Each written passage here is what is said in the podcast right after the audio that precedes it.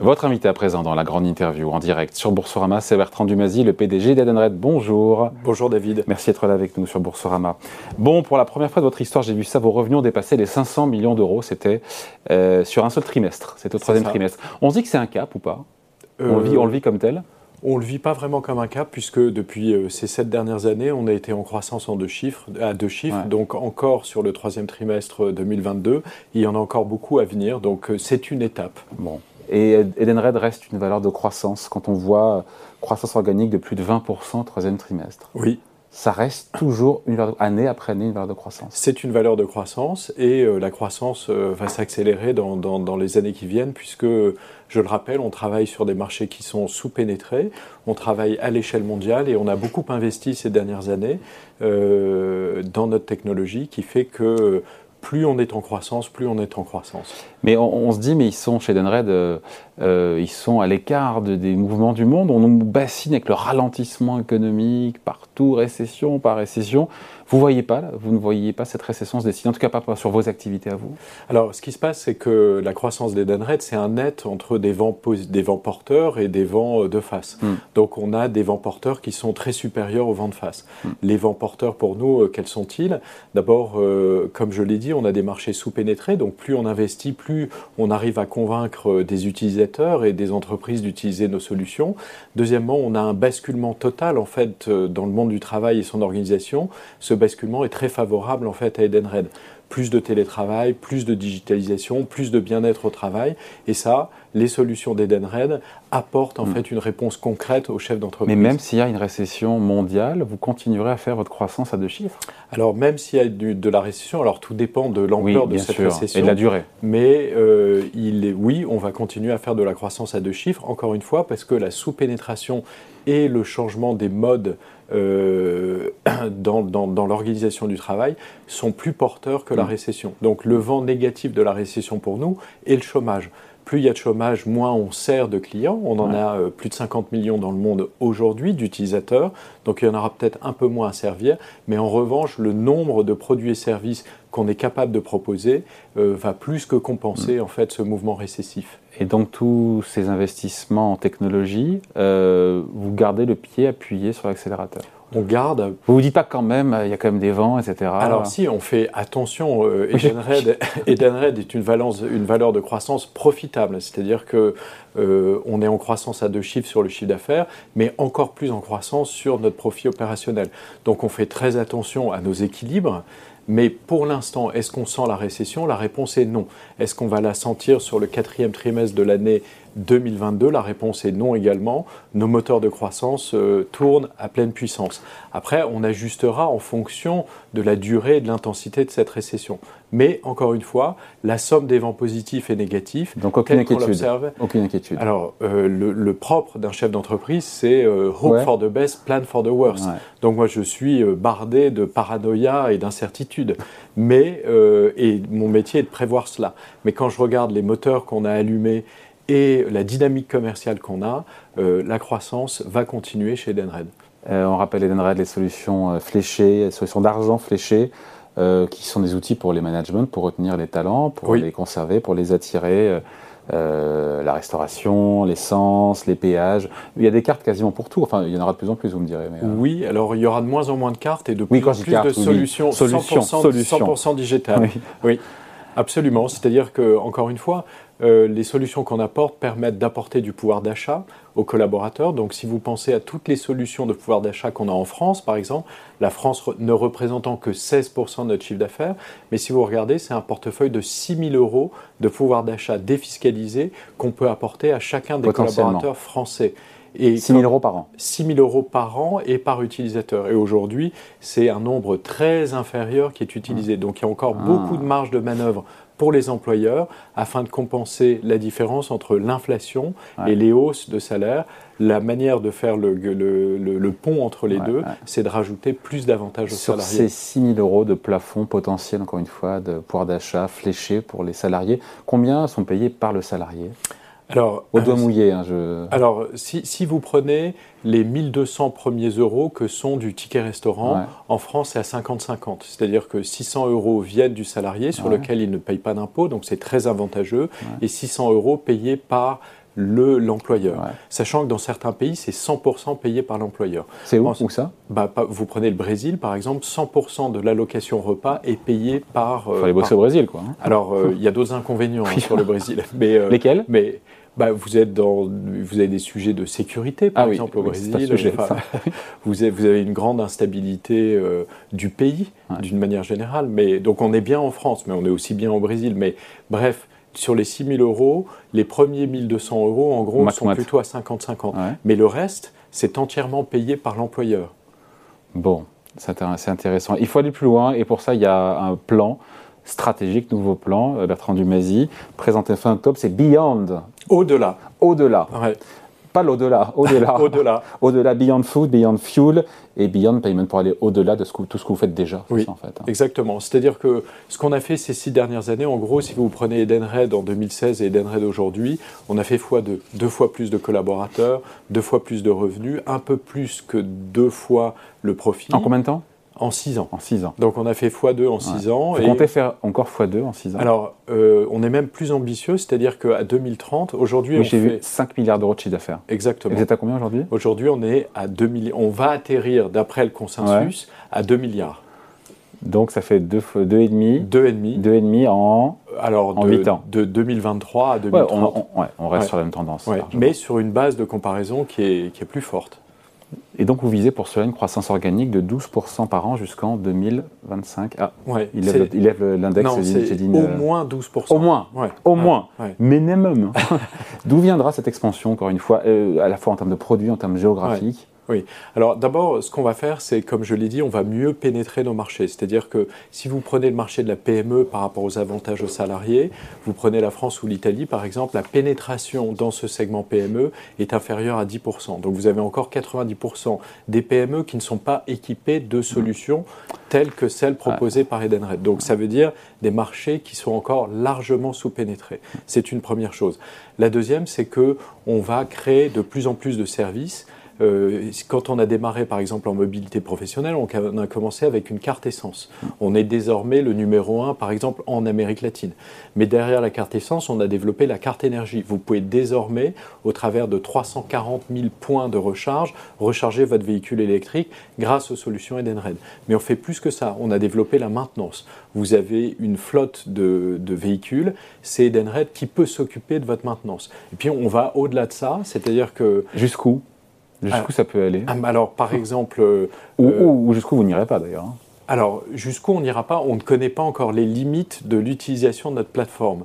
Parce qu'en fait, ce qu'on est, nous, c'est une plateforme qui fait l'intermédiation entre plus de 50 millions d'utilisateurs, 52 millions au dernier comptage, hein. avec euh, en gros euh, 1 million de clients et 2 millions de marchands et des services complémentaires, on ne connaît pas la limite en fait de, de ce qu'on peut encore inventer en utilisant cette plateforme.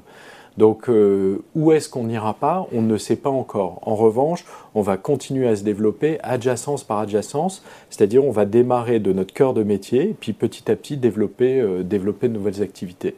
Juste après, on va parler de. Mais je, vous donne un exemple. Par exemple, euh, sur la mobilité professionnelle.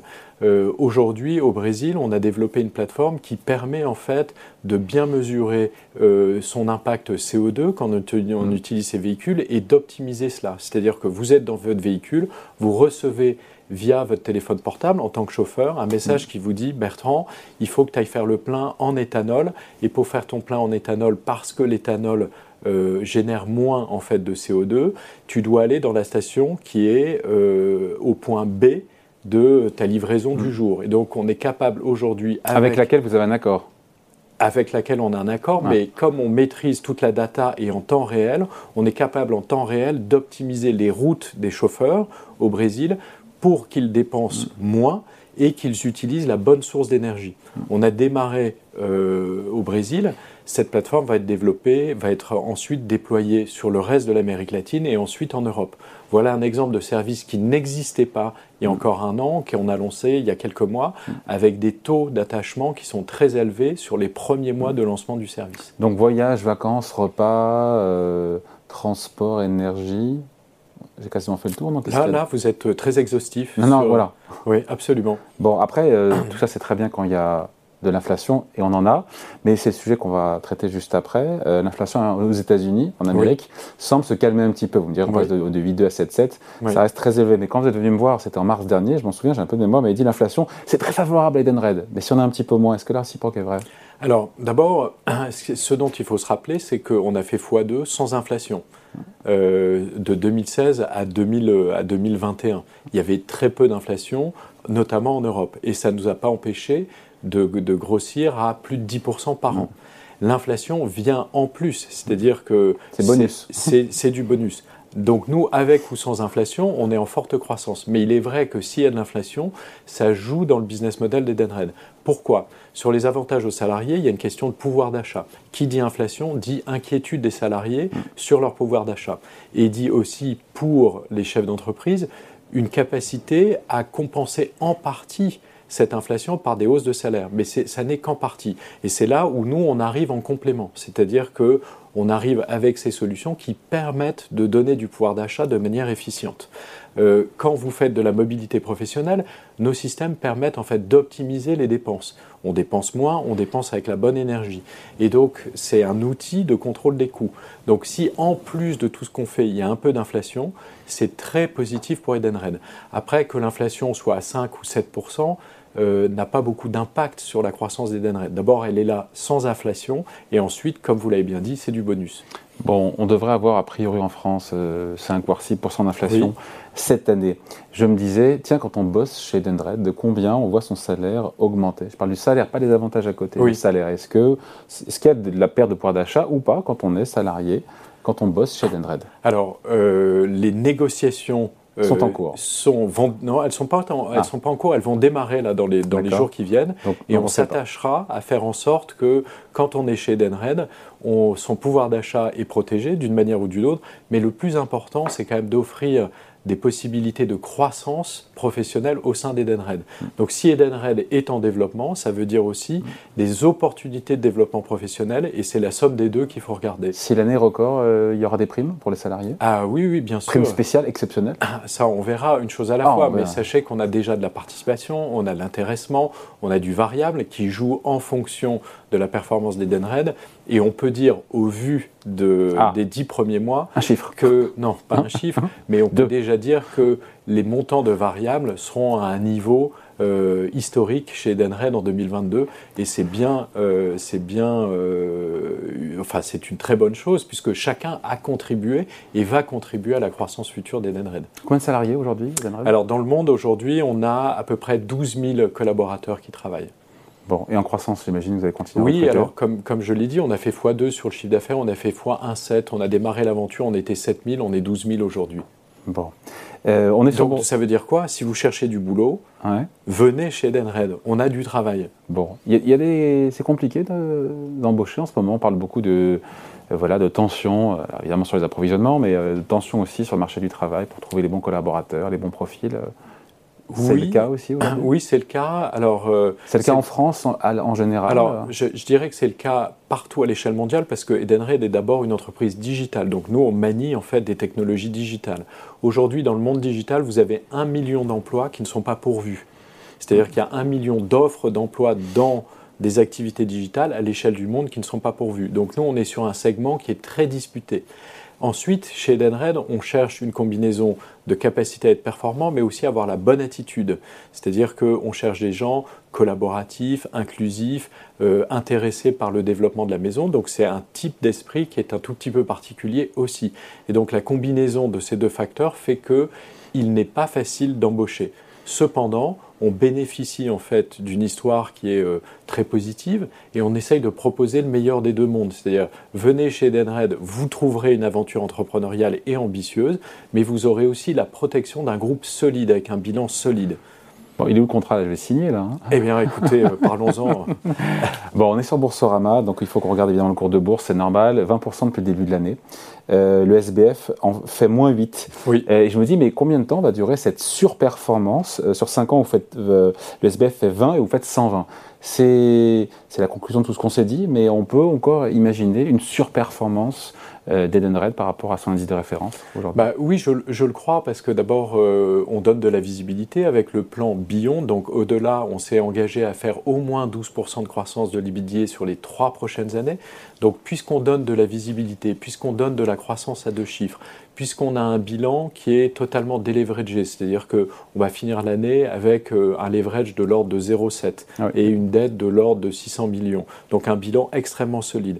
Puisque on a 2 milliards de euh, ce qu'on appelle dry powder, c'est-à-dire d'argent qu'on peut mobiliser pour investir sur des, sur, sur des, acquisitions. 2 milliards 2 milliards d'euros aujourd'hui qu'on peut mobiliser pour investir sur des acquisitions.